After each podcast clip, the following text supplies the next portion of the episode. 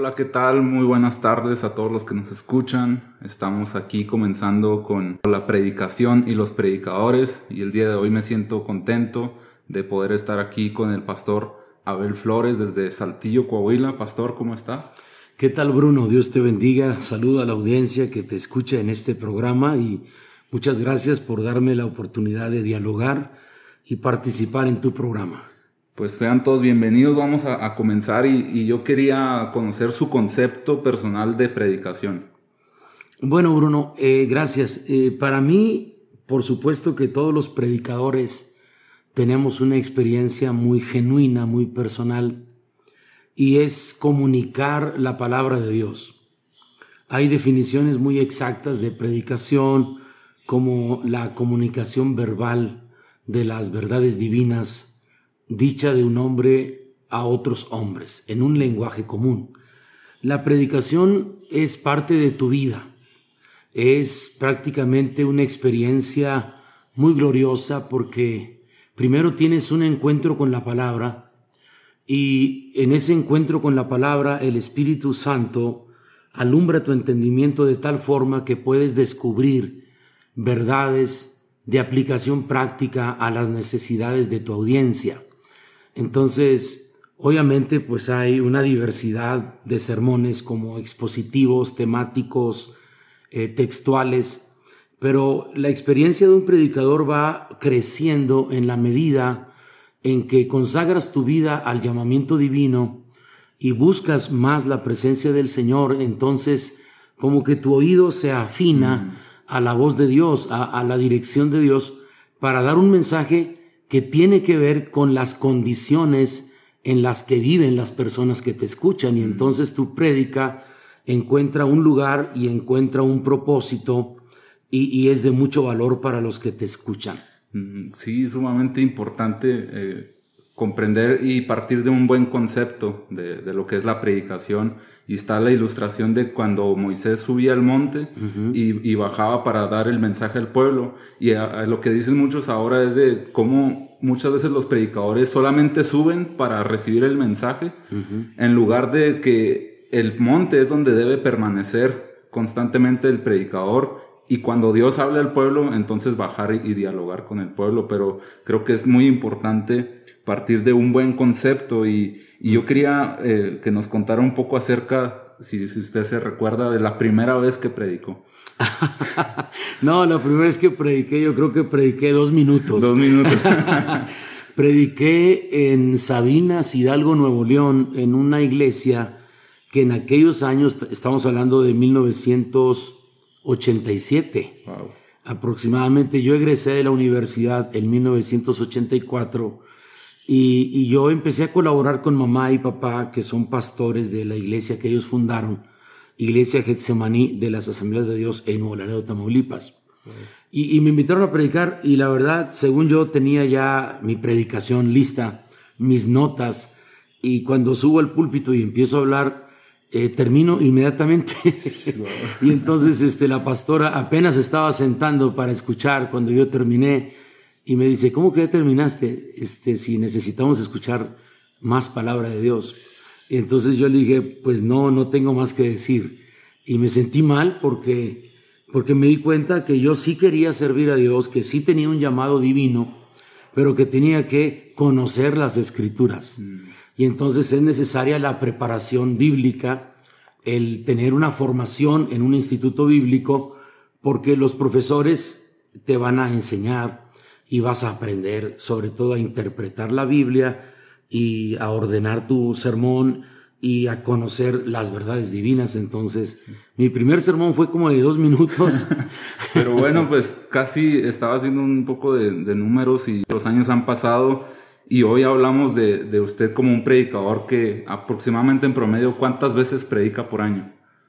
No, yo predico mucho por año porque, bueno, la verdad yo predico, en este momento estoy predicando cuatro sermones el domingo porque tenemos cuatro actividades a raíz de la pandemia y de las disposiciones oficiales de la Secretaría de Salud, pues a sana distancia dividimos la población en grupos y entonces además predicamos entre semana, eh, predicamos para YouTube, para Facebook. Yo aproximadamente, no quiero exagerar, pero además de predicaciones en Zoom y en congresos virtuales y predicaciones ya en algunos lugares presencialmente, yo creo, no quiero exagerar, la verdad, Bruno, no quiero que me lo tomen a mal, pero yo predico como unas entre 450 a 500 sermones por año aproximadamente. Wow, eso sería más de una vez por día. Yo creo que sí, claro, porque son 365 días. Claro. Son como 450, 500 sermones por año. No, y me recuerda mucho a los predicadores de, la reforma, de, que ellos predicaban demasiado. Y, créanme, yo, yo estoy consciente de eso, le creo totalmente. Además de, compartir la palabra al taxista que me mueve de, las oficinas generales de México, de, la, de Asambleas de Dios al aeropuerto, o algún taxi que, que nos movemos en días de trabajo de la oficina general, pues eso ya es a título personal, ¿no? como, como Felipe lo hizo con el etíope en el desierto. Miren nomás.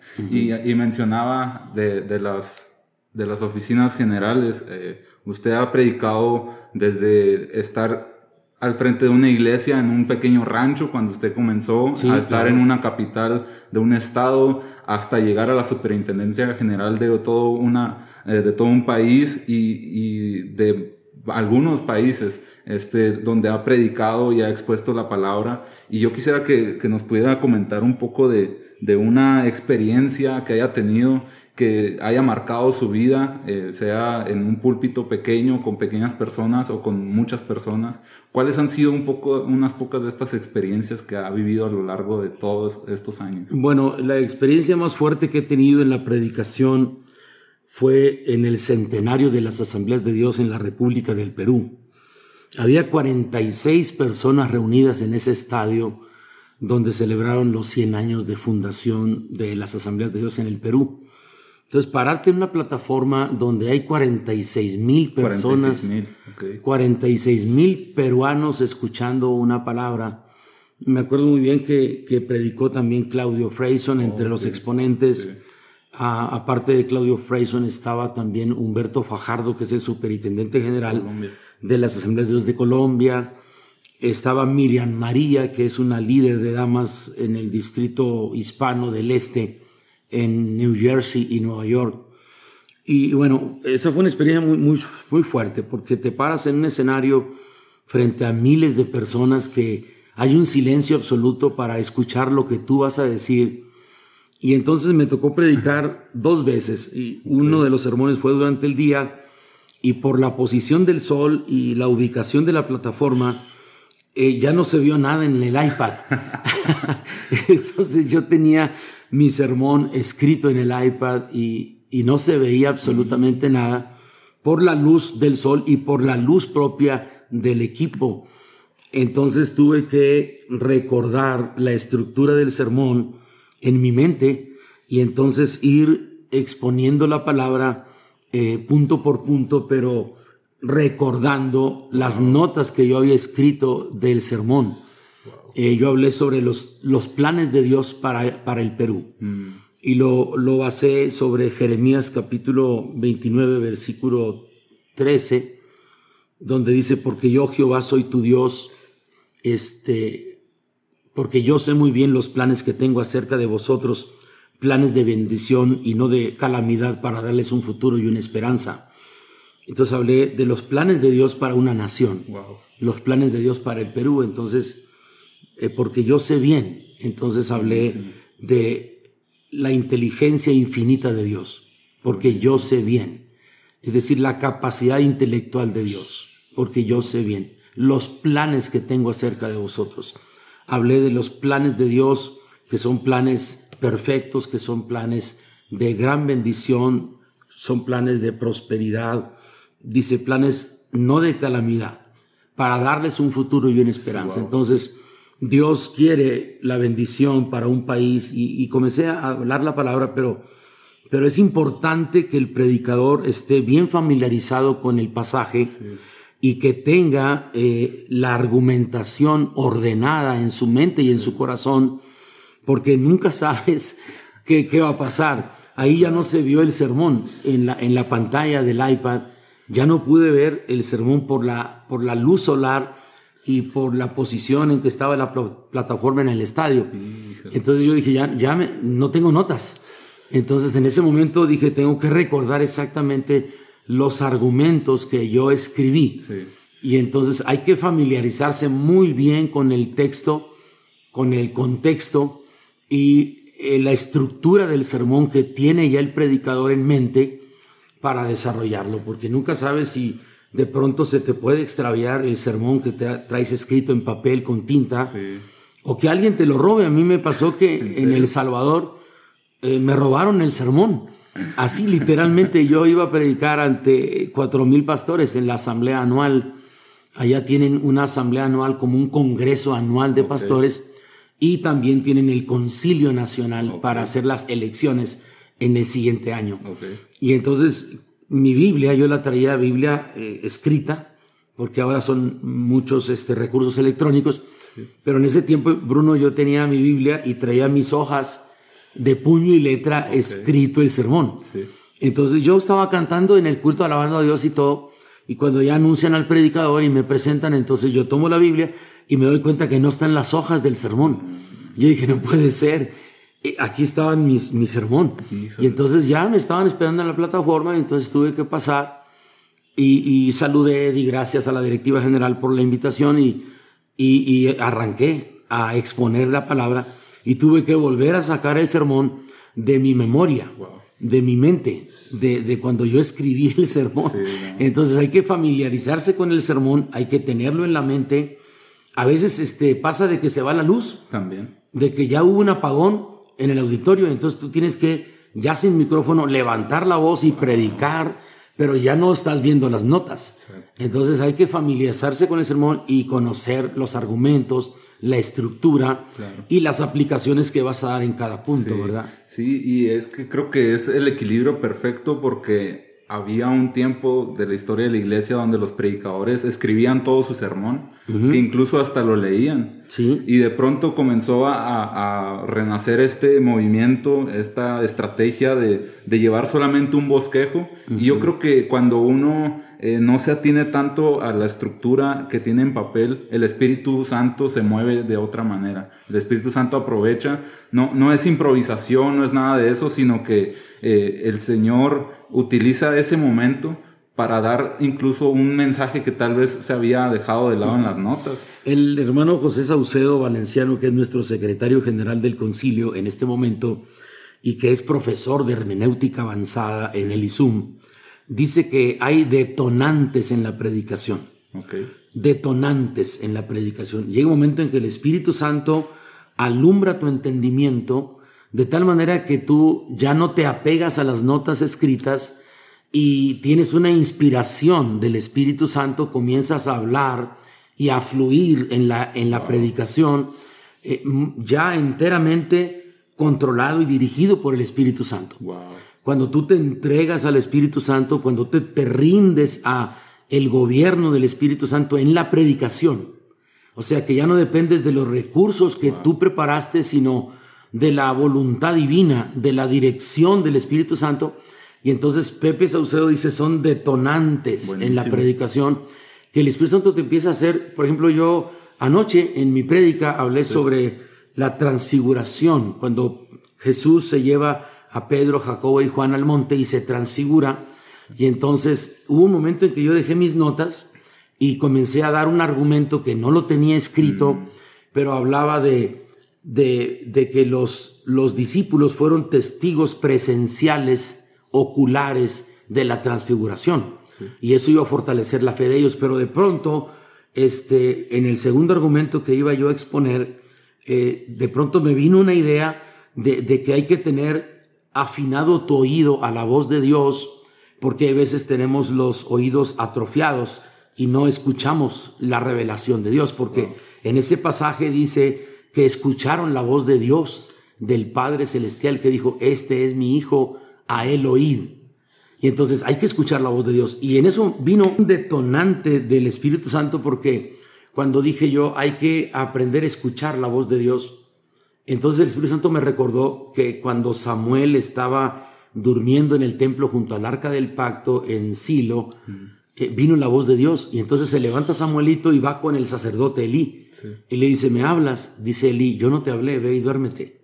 Entonces viene por segunda vez palabra de Dios a la vida de Samuel. Samuel se levanta, va con el sacerdote Elí y le dice, ¿me llamas? No, yo no te llamé, duérmete. Vino por tercera vez. Y entonces el sacerdote Elí, un hombre ya viejo de experiencia, le dice, mira, si vuelves a escuchar otra vez esa voz, vas a decir, habla Jehová que tu siervo escuche. Entendemos a Samuel que era un jovencito y que no estaba familiarizado con la voz de Dios. Era la primera vez que Dios le estaba hablando. Entonces él confunde la voz de Dios con la voz de los hombres. Mm. Y entonces ese detonante me vino en ese momento para decir, aquí los discípulos escucharon la voz de Dios, donde Dios dice, este es mi hijo, a él oíd. Y entonces tú necesitas escuchar la voz de Dios para poder ser un gran predicador o un predicador efectivo. O sea, si tu oído no está afinado a la voz de Dios, Dios habla a los que lo escuchan. Dios se revela a los que lo quieren oír y lo quieren obedecer. Entonces al día siguiente Elí le dice a, a, Samuel, dime todo lo que Dios te dijo y no me ocultes nada. Y entonces ahí está Samuel, un joven que Dios utiliza y entonces Samuel le dice, así dice Dios que que te va a desechar a ti, que va a nombrar otro sacerdote en tu lugar conforme a su corazón, mm. porque tú no estorbaste a tus hijos en sus pecados. Entonces, pero vino ese detonante en la prédica porque, porque ahí estaban los discípulos, oyeron la voz del Padre. Y entonces de ahí no estaba el argumento de Samuel y de la voz de Dios y del sacerdote Elí. Pero vino. Pero vino ese detonante del Espíritu Santo, esa iluminación del Espíritu y, entonces hubo una aplicación práctica a las personas y, marcó el corazón de la gente. Claro, y muchas veces esos detonantes son los que se le quedan más a las personas. y, al fin del culto uno dice, pastor, eso que dijo fue de bendición. Y usted es el único que sabe que fue algo del Espíritu, que en el momento no estaba en tu que no estaba en las notas. Y que no estaba en la estructura del sermón, sino que vino de parte de Dios. Ahora, técnicamente también hay lo que los profesionales en comunicación llaman amortiguadores verbales. Okay. ¿Cuáles son los amortiguadores verbales? Que tú tienes que saber comunicar, es decir, no grites y grites y grites, tienes que comunicar. Okay. Tienes que aprender a jugar con la voz, darle velocidad a la voz y bajar la velocidad de la voz. Subir el tono de la voz, reducir el volumen de la voz tienes que hacer pausas. Entonces, los amortiguadores de un auto es cuando un golpe lo amortiguan, es decir, detienen el impacto del golpe. Entonces, tus amortiguadores verbales tienes que aprender cuándo hacer énfasis en un argumento y cuándo callar, cuándo hablar más suave, más tranquilo, repetir un texto, repetir una frase o hacer un énfasis mayor. Porque hay predicadores que solo gritan y gritan y gritan y entonces es molesto al oído.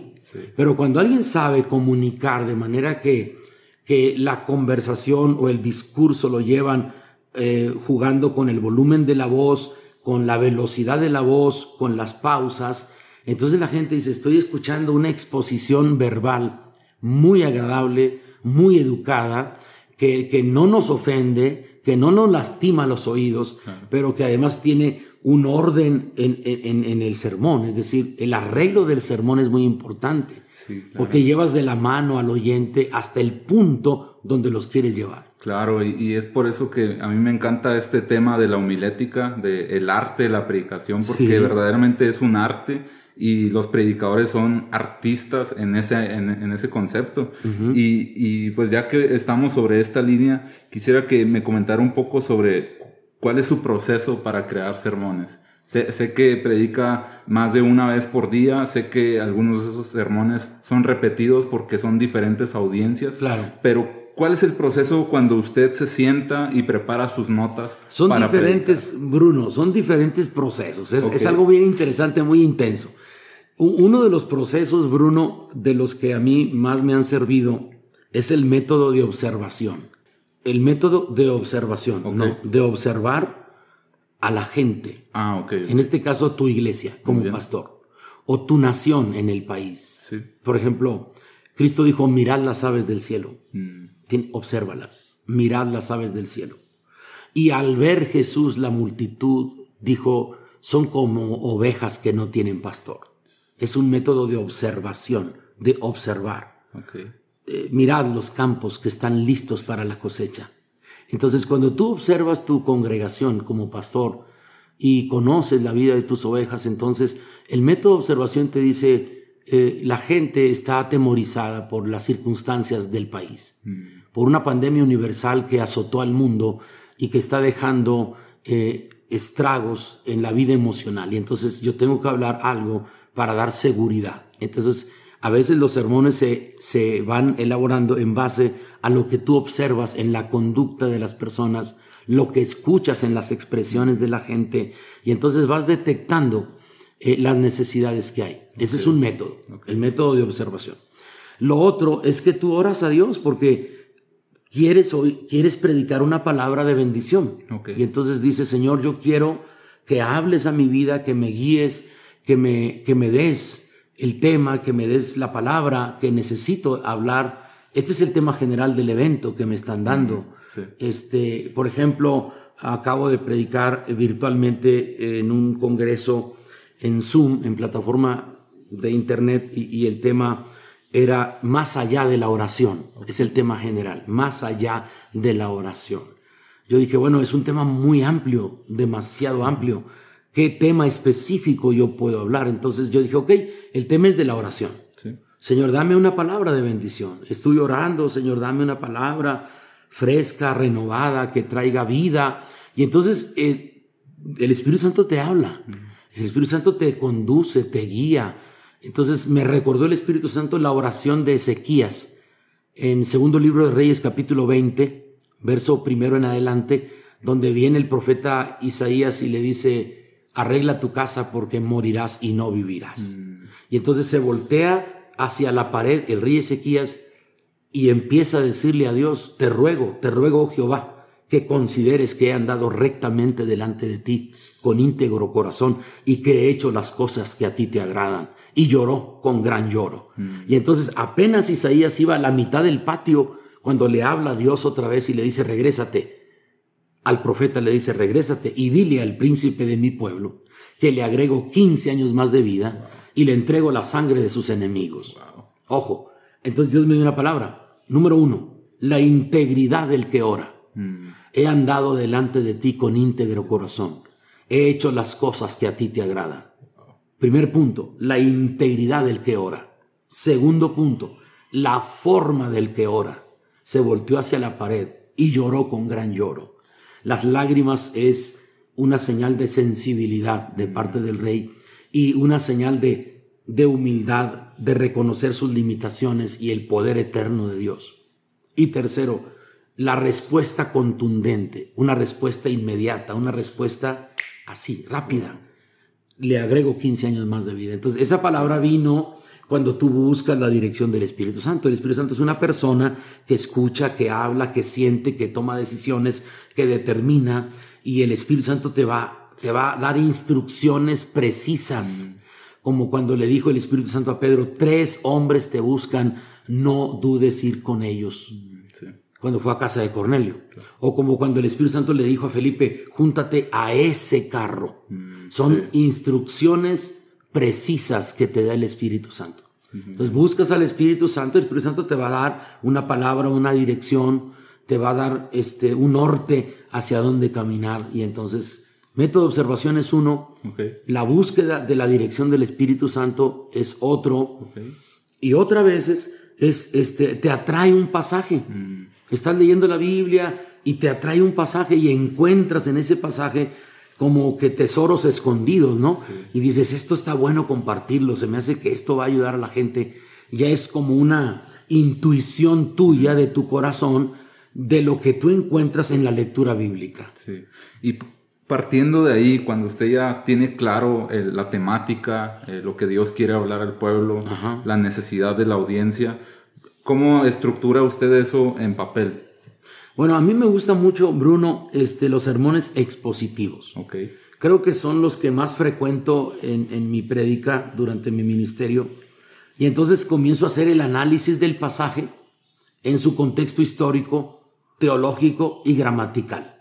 Cuando revisas esos tres enfoques del pasaje, entonces eh, haces el bosquejo, como el que acabo de decir ahorita sobre la oración de, Ezequías.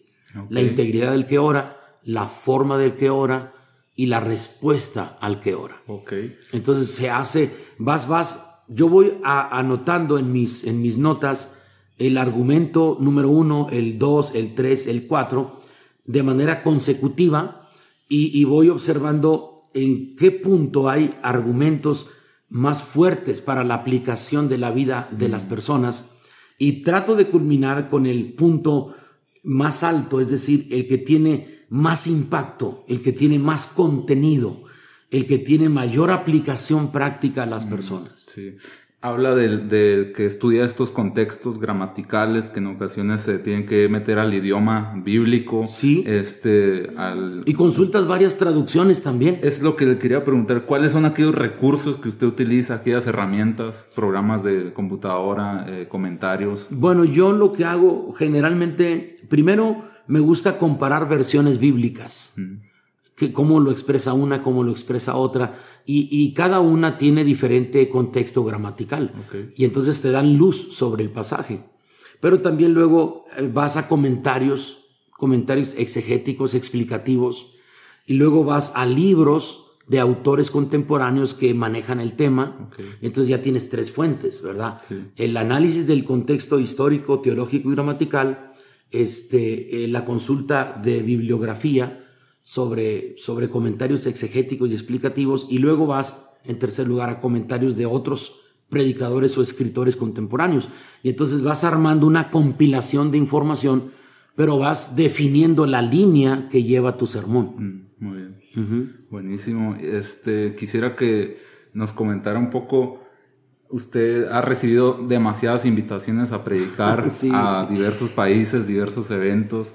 Y recuerdo una muy clara, que una experiencia que tuvo con el apóstol Guillermo Maldonado. Este, oh, sí. ¿Cómo fue su criterio, su criterio personal al recibir una invitación de, de aquel? Bueno, yo fui a Expolit okay. en Miami. En Expolit es un evento que hacen, creo, cada dos años y llegan ahí muchos expositores este, de diferentes editoriales a ofrecer sus materiales y invitan a ciertos predicadores. A mí me tocó predicar entre Cash Luna y Guillermo Maldonado.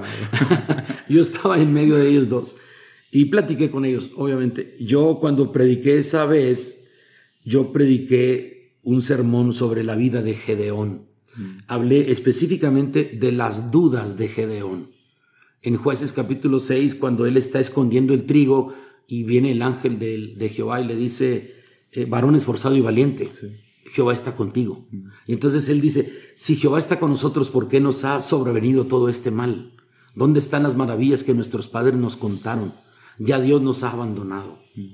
Y entonces el Señor le dice, ve con esta tu fuerza, yo estaré contigo y derrotarás a tus enemigos. Este, y él dice, pero ¿quién soy yo? Si yo soy el más pequeño de mi familia y, y pertenezco a una familia pobre en Manasés. Entonces hablé de las dudas teológicas de Gedeón, de las dudas antropológicas de Gedeón y de las dudas existenciales de Gedeón. Muy bien. Ahora, obviamente, una estructura de este sermón y de un peso teológico, de una carga doctrinal, pues es muy sólida.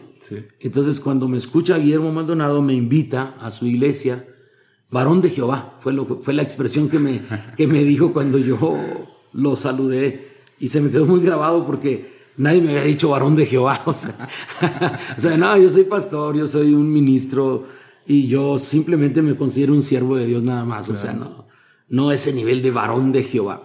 Dijo, te invito a mi iglesia para que prediques la palabra. Y venía con cuatro guardaespaldas y una secretaria. Y obviamente yo le dije que no. En ese momento era el superintendente general de las Asambleas de Dios de México y tenemos muy bien definida nuestra doctrina y nuestros 16 puntos doctrinales fundamentales. Y, no tengo nada en contra de las personas, pero no, no podemos asociarnos con doctrinas que no son iguales a la nuestra. ¿sí? Eh, no, no vamos a poner en riesgo el testimonio, la trayectoria de nuestra doctrina. Entonces yo le dije, miren, yo no, no puedo, tengo otras actividades. Y sí, yo tenía lleno el mes de junio porque visitaba las cinco sedes de ISUM mm. y predicaba en las cinco sedes, llevaba a comer a los alumnos, estaba un tiempo con los maestros y alumnos como parte de mi plan estratégico de atención al ministerio en el país. Entonces, este, eh, me dijo, bueno, ¿cuánto, ¿cuánto quieres? O sea, ¿cuánto dinero necesitas para venir? Le digo, no, no, nosotros no, no cobramos por predicar, o sea, no, no, digo, yo entiendo que son tus honorarios y que eres un predicador internacional. no, le digo, no se trata de, pedir una cantidad de ofrenda, porque ese es un tema que hay que tocar muy, delicado, Y, muy importante, porque, porque yo veo a Jesucristo, el más grande predicador de todos los tiempos, y Jesucristo tuvo un ministerio sin fracasos, tuvo un ministerio sin limitaciones, pero tuvo un ministerio sin cotizaciones. ¿Sí? O sea, los milagros que Cristo hizo fueron gratuitos. Cristo hizo milagros para mostrar la gloria del Padre Celestial. ¿Quién pecó este o sus padres para que haya nacido ciego? No pecó este ni sus padres, sino para que la gloria de Dios se manifieste sobre él. Eso está en San Juan capítulo 9. Todo ese capítulo es interesante porque hablamos de un ciego de nacimiento.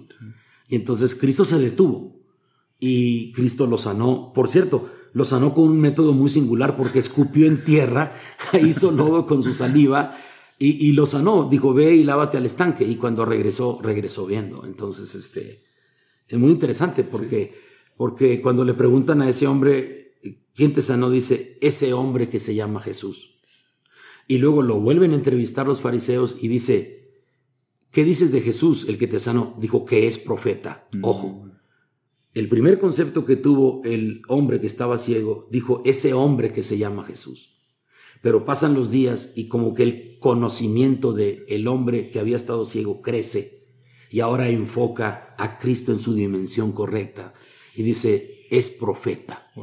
Entonces hay, hay que, ahí, hay un sermón sobre, sobre este, la visión que tienes de Cristo, sobre la dimensión óptica sobre Jesús, para ti quién es Jesús, ¿verdad?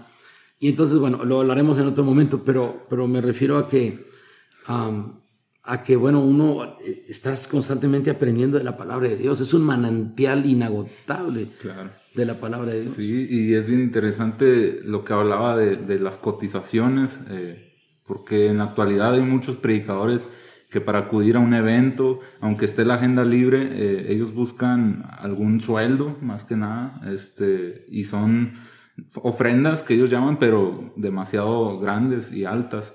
Y me parece bien interesante cómo usted tenía bien establecido su criterio sobre en qué lugares podía predicar, en cuáles no. Yo he ido a todos los lugares que me invitan y siempre que mi agenda me lo permite yo voy.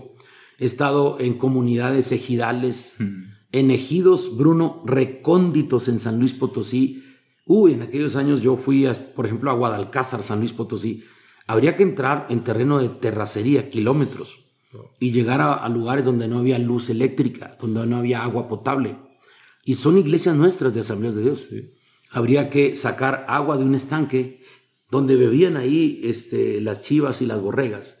Hmm. Y esa agua tenías que colarla con un trapo para quitarle un poco de basura y luego hervir esa agua eh, con leña de mezquite y una vez que ya hirviera dejarla que se asiente y pasarla a otro recipiente y volverla a filtrar y volverla a hervir para volverla, dejarla reposar y entonces bebías el agua de la parte de arriba. Mm. Nada más.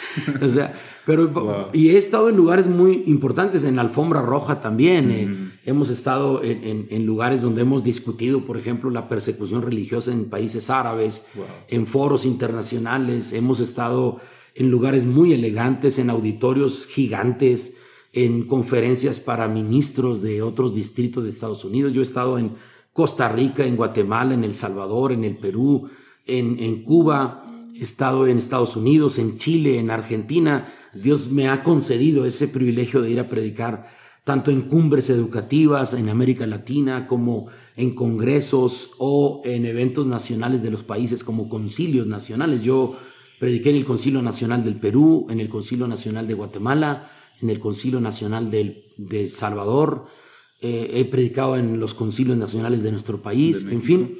Vaya, Dios, Dios te va llevando, eh, pero, pero es muy importante que uno como predicador no ponga el interés en el dinero. Mm. Que si Dios te llamó a servirle, sírvele con todo tu corazón. Él se va a encargar de proveer para tus necesidades. Dios a quien llama promete bendecirlo. Y Dios a quien llama lo sostiene. Totalmente. Entonces Dios a quien llama desea tener comunión con Él. Entonces sí es bien importante este, que, no, que no nos fijemos mucho en los ingresos económicos por nuestra predicación. O sea, Dios sabe todo, Él conoce nuestras necesidades y si, y si no es ahí, es en otro lugar o es de otra manera o a través de otras personas, pero Dios te va a proveer para tus necesidades. Y además de este gran consejo que acaba de darnos, eh, lo recibo para mí y sé que va a ser de bendición para todos aquellos que nos escuchen. Eh, ¿Qué otros consejos daría a, nuestra generación de predicadores que están apenas comenzando, que están iniciando su trayectoria? Usted ya luego de 34 años de predicador, serían, ¿cuáles serían aquellos consejos que usted nos daría? Yo les daría algunos consejos muy puntuales, Bruno. Primero, consagren su vida a Dios. Es decir, hay que aborrecer la maldad y amar la justicia, como dice la palabra de Dios en Romanos capítulo 12, versículo 9. Nosotros tenemos que consagrar nuestra vida al llamamiento divino. Dos, hay que estudiar la palabra de Dios. Hay que alimentarnos de la palabra de Dios. Hay que llenarnos del conocimiento de la palabra de Dios. Tres, eh, no pongamos nuestro interés en las finanzas. Yo, en realidad, mira, yo te puedo decir, yo empecé desde abajo, Bruno. Yo empecé una iglesia pequeñita de 12 miembros en el pueblo de Agualeguas, Nuevo León, el pueblo del expresidente Carlos Salinas de Gortari. Yo sacaba fiado en la tienda de la esquina con doña Cirita y don Zacarías. Mi primera tarjeta de crédito fue un pedazo de cartón, o sea, una oreja de cartón de una caja de galletas Gamesa. Ahí me anotaban un jabón palmolive, dos pastas comestibles, una lata de leche nan número uno. O sea, yo sacaba fiado 60 pesos, estamos hablando de 1990, donde tomé esa iglesia, primera iglesia que pastoreé por cinco años. Y de ahí me vine acá a Getsemanía Saltillo, que ya llevo 25 años, o sea, son 30 años de pastor. En los 34 años de predicador, llevo 30 años pastoreando dos iglesias. Y entonces, no, no tienes que, yo vengo desde abajo, o sea, yo sé lo que es este, ir a hacer necesidades a un baño de pozo. Mm. Sí, ¿me entiendes? Allá entre la hierba, entre el campo. Este, yo sé lo que es no tener papel sanitario, yo sé lo que es bañarte en una sequía, en un río. Yo sé lo que es sacar agua de una noria para bañarte, pero también sé estar en hotel de cinco estrellas, en alfombra roja, eh, con candiles de cristal, con buenos perfumes, con fragancias interesantes. O sea, no, yo, yo tengo todo, todo tipo de experiencias, pero, pero los predicadores modernos tienen que consagrar su vida al Señor, mm. buscar esa santidad, aborrecer la maldad y amar la justicia. Tienen que conocer la palabra, hay que tener la palabra para dar argumentos de la palabra.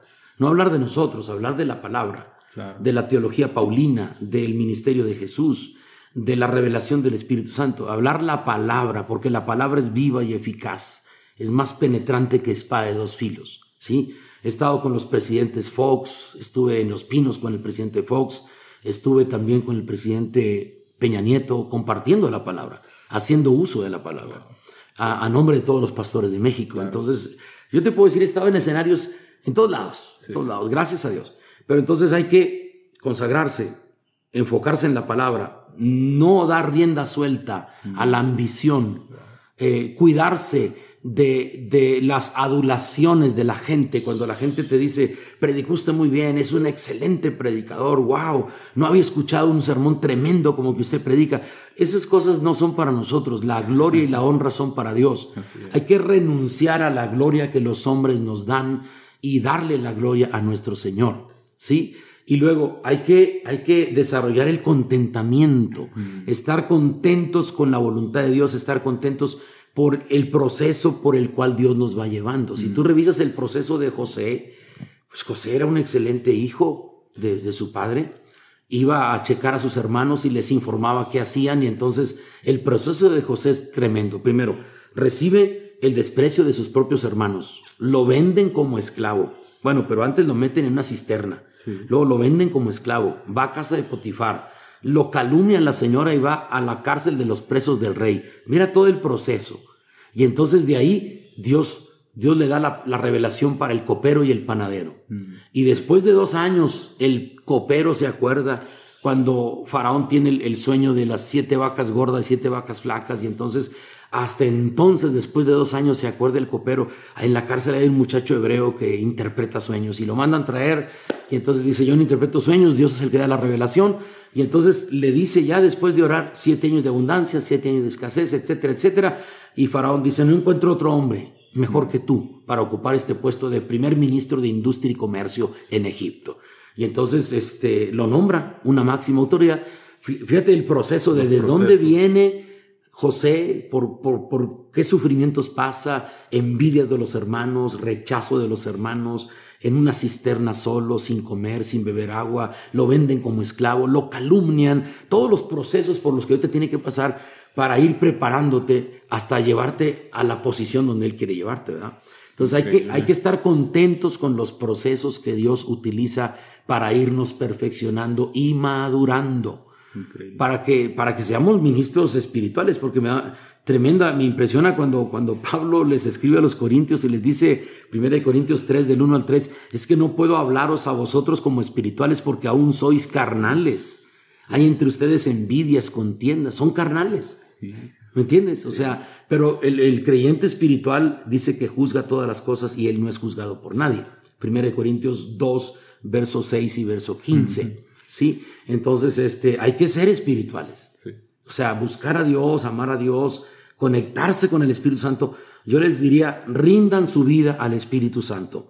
Entréguense al Espíritu Santo para que Él los lleve a una buena palabra y por un camino correcto. Para ir un poco cerrando esto que ha sido increíble, han sido muchos conceptos y experiencias enriquecedoras. Este, hablábamos de, cómo a veces usted se baja del púlpito y, personas se acercan y vienen estas expresiones que incluso yo se las he hecho. Oiga, me gustó muy, bien el sermón. porque estuve tres años ahí en la iglesia escuchando cada domingo y cada oportunidad que tenía de, escucharlo. Así es. Pero, ¿cómo usted define el éxito de una predicación? Mira, para mí el éxito de una predicación es compartir la palabra que Dios te entregó. Para mí ese es el éxito de la predicación. El éxito no lo debemos medir por las reacciones que tenga nuestra audiencia, ni tampoco por las palabras de aprobación o desaprobación que nos den a conocer nuestros oyentes. El éxito es que tú obedeciste a Dios, entregaste la palabra que Dios puso en tu mente y en tu corazón. Tú estás siendo obediente a Dios. Entonces, porque a veces el éxito la gente lo, mide en base a manifestaciones en el altar. Si la gente lloró, si la gente habló lengua, si hubo profecía, si la gente te dio una palmada en la espalda y te dijo es un tremendo predicador, o, si la ofrenda fue muy buena o fue muy mala la ofrenda. No, no, no. Eh, para mí el éxito es hacer la voluntad de Dios, es decir, compartir el mensaje que Dios puso en tu mente y en tu corazón. Y, compartirlo sin agresiones, mm. compartirlo sin ofender, predicar sin humillar a la gente. Cuidado con eso, porque yo he escuchado predicadores que son tremendos para hacer declaraciones ofensivas o palabras despreciativas porque la gente está callada. Por ejemplo, mi iglesia es muy educada para escuchar la prédica. No están gritando amén y gloria a Dios, ni aleluya y amén, y amén, así es, varón, échale ganas, varón de Jehová. No no no, no, no, no, nuestra gente es atenta para escuchar. Pero a veces los predicadores eh, se frustran porque no hay una retroalimentación de la audiencia, es decir, de quienes lo están escuchando, no hay expresiones de gozo, de, de, de celebración. No, no, no. Es que tú tienes que predicar. Mm. Independientemente de la reacción que haya en la audiencia, porque hay todo tipo de audiencias. Cada iglesia tiene su propia personalidad, su propia formación. Cada iglesia tiene su propio estilo de vida.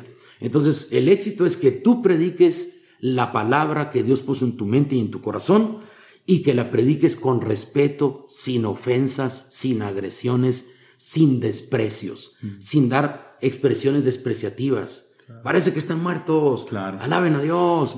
No hay ni un amén. Apenas dos aleluyas. Oye, hey, no me digas eso. Yo te estoy escuchando. Estamos atentos. Estoy sentado escuchándote. Oye, ¿qué más quieres, amigo? te estoy escuchando todas tus barbaridades y no te digo nada. o sea, la gente se siente escuchar, a recibir. Tú como predicador debes ser atento, debes de ser educado, debes de aprender a dar a la palabra con la mejor educación posible y con las palabras más correctas posibles, con tacto, con prudencia, como manzana de oro con figuras de plata, es la palabra dicha como conviene. Entonces tienes que predicar de, esa manera. Para mí el éxito es ese. El éxito es no comprometer ese mensaje que, que tiene que dar.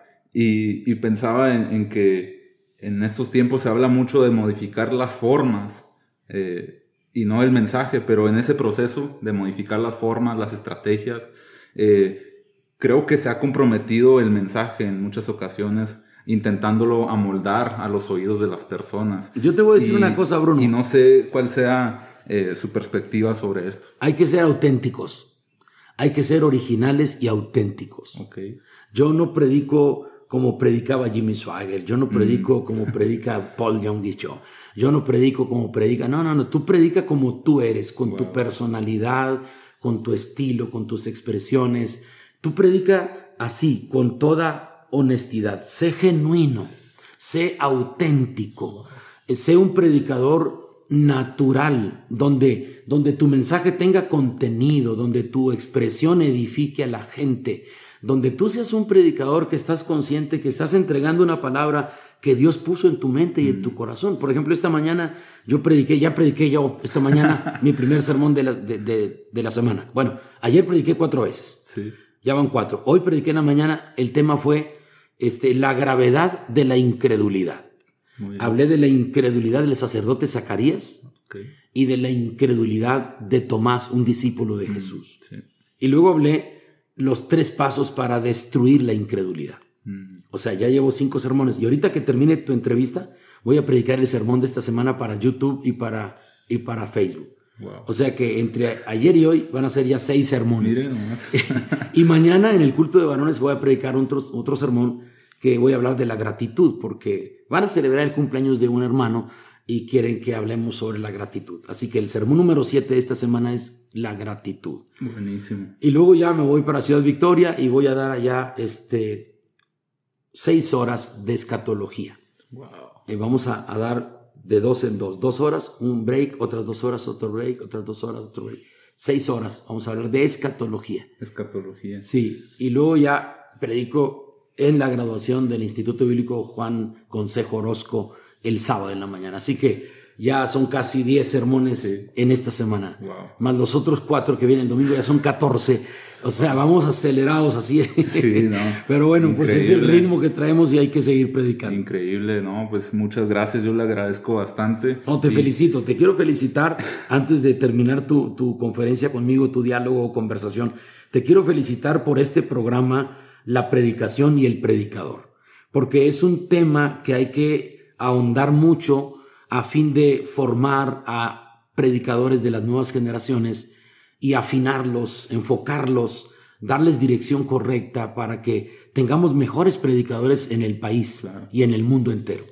Y hace falta en los medios electrónicos este tipo de conversaciones y de temáticas que pueden ser de mucha ayuda, de mucha bendición para mucha gente, porque necesitamos mentores, o sea, no lo sabemos todo.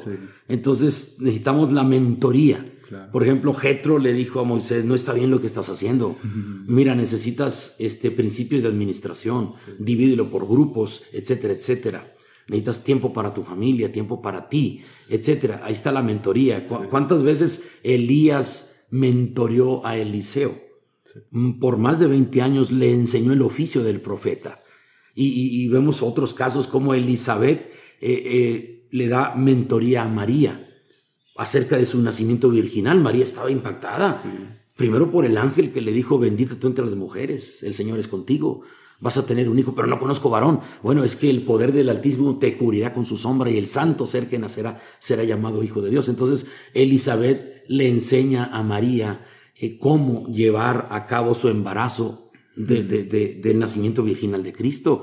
O sea, entonces necesitamos hoy ah, qué bueno que tú tuviste la iniciativa, la idea, Dios puso en tu corazón esa visión de, de establecer este programa, la predicación y el predicador, y llevarlo a los medios electrónicos para que mucha gente sea edificada, sea enseñada, sea bendecida. Vaya, va a ser como una escuela en los medios electrónicos. Claro, sí, y no, pues fue bien interesante para todos los que están aquí escuchando todo lo que el pastor estuvo hablando, todo lo que el pastor estuvo expresando, todos los consejos, las experiencias, las historias bíblicas. Él no traía un, cuadernillo con notas, todo fluyó eh, de, su entendimiento, de su conocimiento y creo que es una gran habilidad que, posee usted. Eh, de una persona muy inteligente y muy, muy audaz en el púlpito, eh, por lo cual yo quise eh, tener esta plática con usted. Entonces, pues verdaderamente muchas, muchas gracias.